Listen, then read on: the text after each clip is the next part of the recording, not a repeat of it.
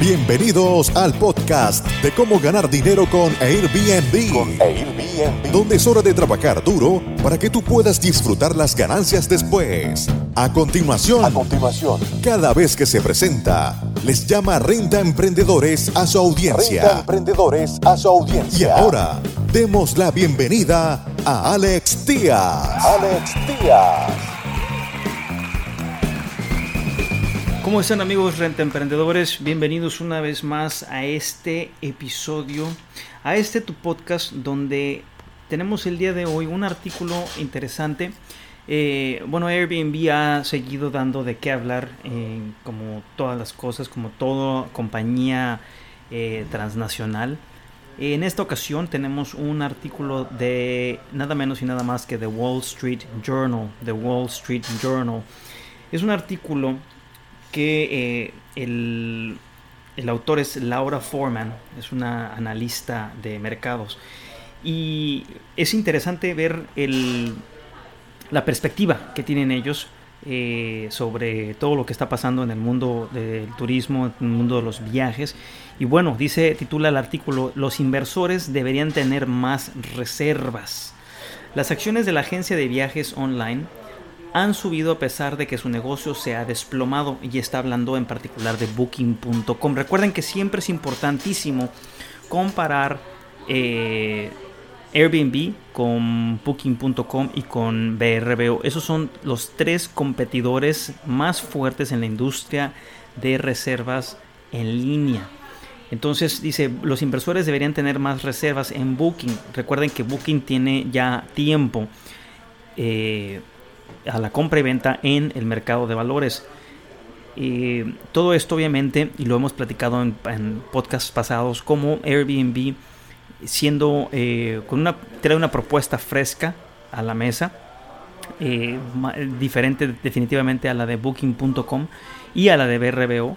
Pero Booking.com tiene más experiencia corporativa, es decir, tiene mucho más tiempo, tiene casi más de 15 años en, la, eh, en el terreno de juego de eh, pues de, todo, de, de, las rentas vacacionales y las rentas en hoteles. Dice, los viajes de placer deberían regresar una vez que la pandemia disminuya, pero muchos analistas esperan que los viajes de negocios se vean afectados de manera sostenida. El día de ayer estuve viendo también a otro analista de mercado, un analista de mercado eh, español, que menciona que el tema de la pandemia no va a durar un año ni dos años, que normalmente dure, puede que dure tres o cuatro años.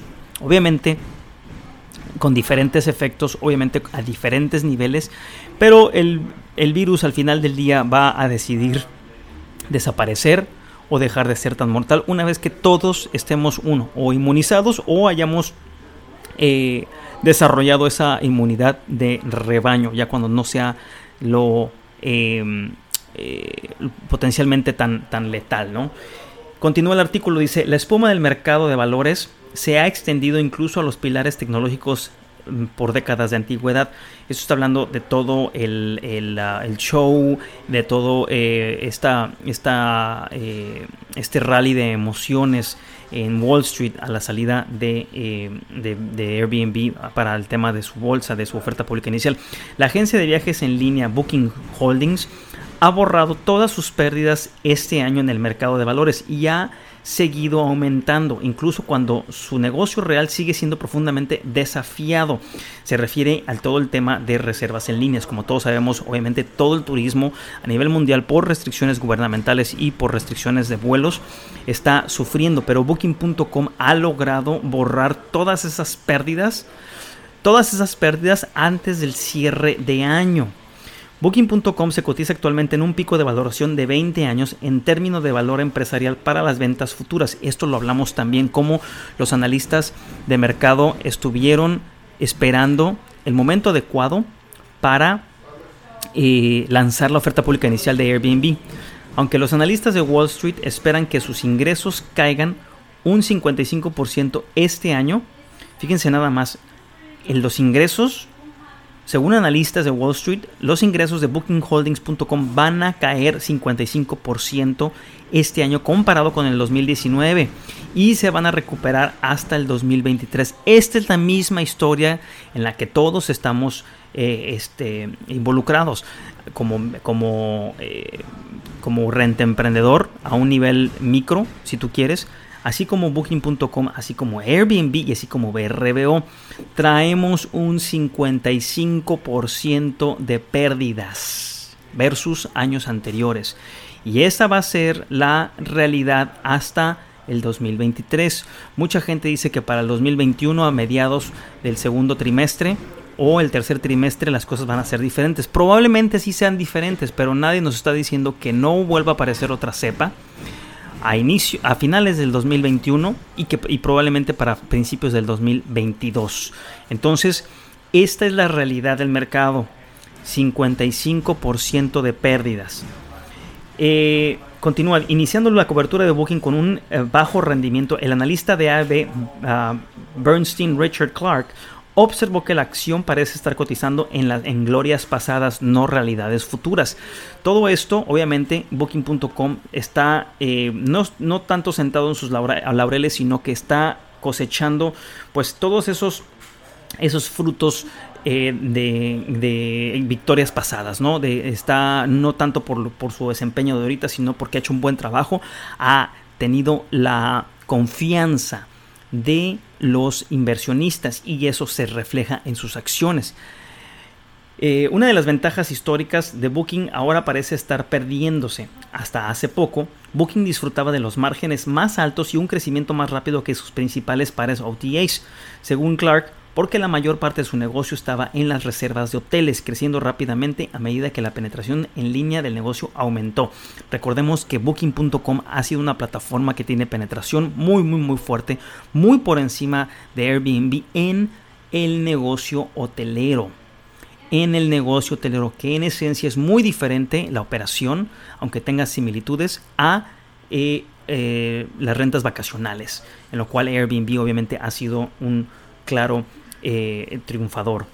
Pero gracias a la pandemia es posible que el negocio hotelero de Booking ya no sea el lucrativo motor de crecimiento que alguna vez lo fue. Esto lo hemos comentado también anteriormente en muchos podcasts como eh, el teletrabajo, como la forma en la que estamos viajando está cambiando y eso va a afectar mucho a los vuelos corporativos, los eventos y todo lo que tenga que ver con estadías de eh, un viajero ejecutivo que normalmente eh, escoge booking.com porque puede facturar por, muchas razones. Eh, versus un alojamiento de Airbnb. La propia industria hotelera enfrenta desafíos a largo plazo.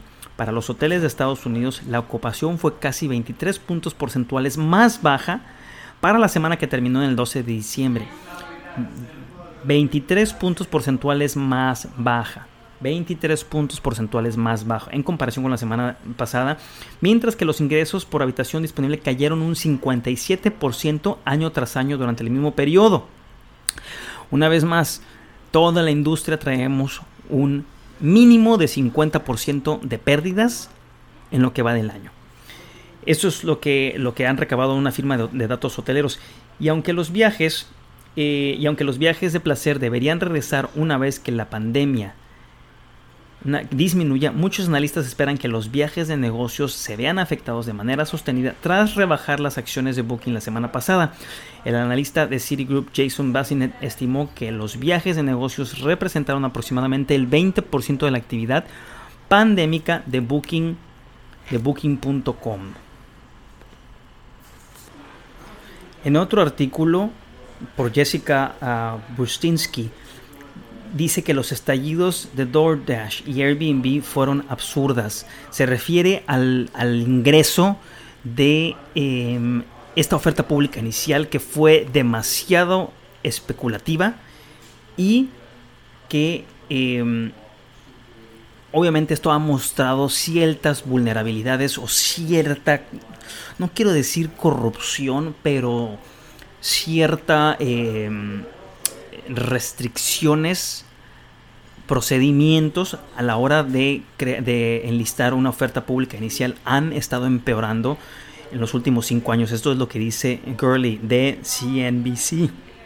Esto es porque la avaricia de la gente en Wall Street ha seguido tergiversando, cambiando, prostituyendo los procedimientos para enlistar una oferta pública inicial. Dice, eh, los estallidos masivos durante los recientes debuts en el mercado han demostrado que el proceso de salida a la bolsa tradicional solo ha ido cuesta abajo. Esto es lo que dice Bill Gurley de Benchmark. Todos estos son analistas de mercados financieros. Gurley señaló a DoorDash. recordemos que DoorDash y Airbnb es como aparecen en bolsa de valores. Se dispararon un 86% y un 112% en sus primeros días a principios de este mes y calificó los saltos de extravagantes, si no es que absurdos. Las ofertas públicas reavivaron un debate en torno a la oferta pública tradicional inicial y los críticos, y, los críticos miraron el dinero que, quedaba sobre la mesa. Todo esto, obviamente, eh, representa mucho dinero, lo hablamos en podcasts anteriores. La única persona que está haciendo dinero con esta oferta pública inicial es los directivos de Airbnb y el banco y los agentes de banco que están ganando sus comisiones, creando toda esta especulación. ¿Cómo es posible que Booking.com tenga eh, pérdidas de 55% y que Airbnb haya sido valorada por más de 100 billones de dólares? Eso es absurdo. Los estallidos masivos durante los recientes debuts en el mercado han demostrado que el proceso de salida ha ido cuesta abajo. Dice, el proceso de salida a la bolsa en realidad empeoró en los últimos cinco años en lugar de mejorar, dijo Gurley, quien dirigió las inversiones de la firma de empresas como Grubhub, Zillow. Zillow es, para todos ustedes que no conozcan la, empresa Zillow, es una empresa de bienes raíces que se dedica, es literalmente el Airbnb de bienes raíces. Ahí puedes encontrar todas las propiedades en el sistema, puedes encontrar datos históricos, puedes encontrar información de contacto de agentes, absolutamente todo. Es una plataforma en la cual Gurley ha estado involucrado. Y eh, esto fue lo que dijo en una entrevista, en una entrevista con CNBC. Gurley señaló a DoorDash y a Airbnb que se dispararon un 86% y un 112% en sus primeros días a principios de este mes y calificó los saltos de extravagantes. O sea, imagínate nada más, traen una caída el turismo global de un 50% mínimo y estas empresas de DoorDash y Airbnb se disparan 86% y un 112%. Dice también, los banqueros convencieron a todos de que querías reunirte con un puñado de inversionistas y luego usarían esta frase, puedes preguntarles, le dijeron a todos que querían tener entre 30 y 50 veces más suscripciones, dijo Gurley. Si piensas solo en los aspectos económicos básicos de la oferta y la demanda, ¿quién en su sano juicio elegiría tener entre 30 y 50 veces más suscripciones? Y te miraron con cara seria y te dijeron que ese era el objetivo.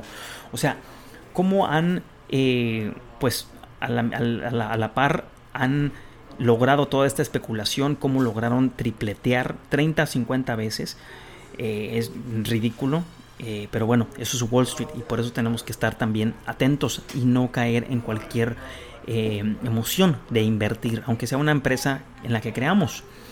Las ofertas públicas reavivaron un debate en torno a las ofertas públicas tradicional y los críticos miraron el dinero que quedaba sobre la mesa. La semana pasada el director ejecutivo de Very Shop Imran Khan dijo que los debuts públicos mostraron una ineptitud extrema por parte de sus banqueros de inversión. ¡Wow! Jim Cramer, acuérdense, también les he leído artículos de Jim Cramer, él, eh, lo pueden encontrar en Motley Fool.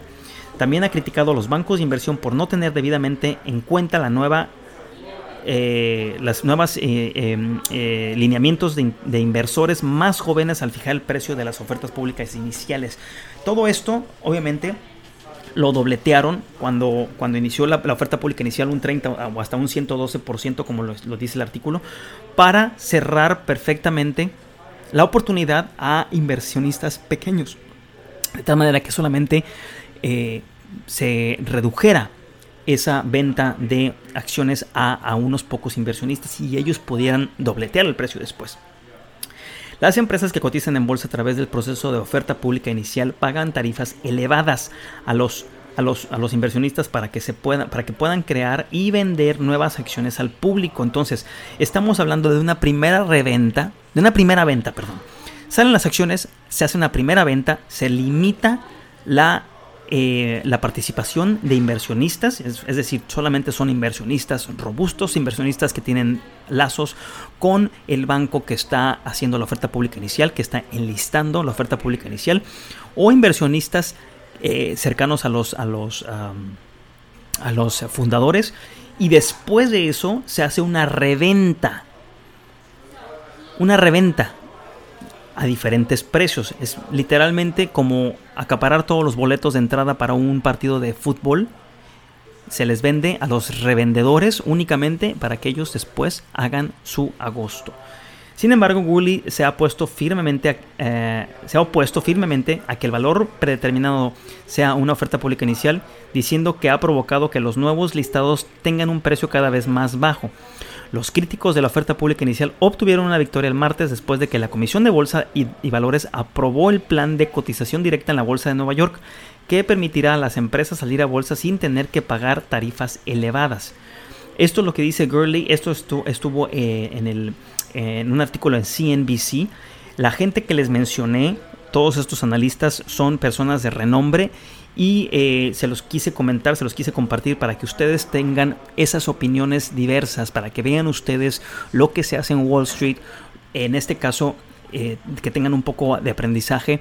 Si bien no van a ser inversionistas y no pretendo llevarlos a ser inversionistas profesionales ni mucho menos, sino seguir toda esta noticia que se ha eh, desencadenado por la oferta pública inicial y porque es importante entender los procesos por lo menos conocerlos. Amigos emprendedores, les deseo felices fiestas. Cómo ganar dinero con Airbnb. Visítanos en nuestra página web www.comoganardineroconairbnb.com y nuestro canal de YouTube Gana Dinero con Airbnb. Con Airbnb.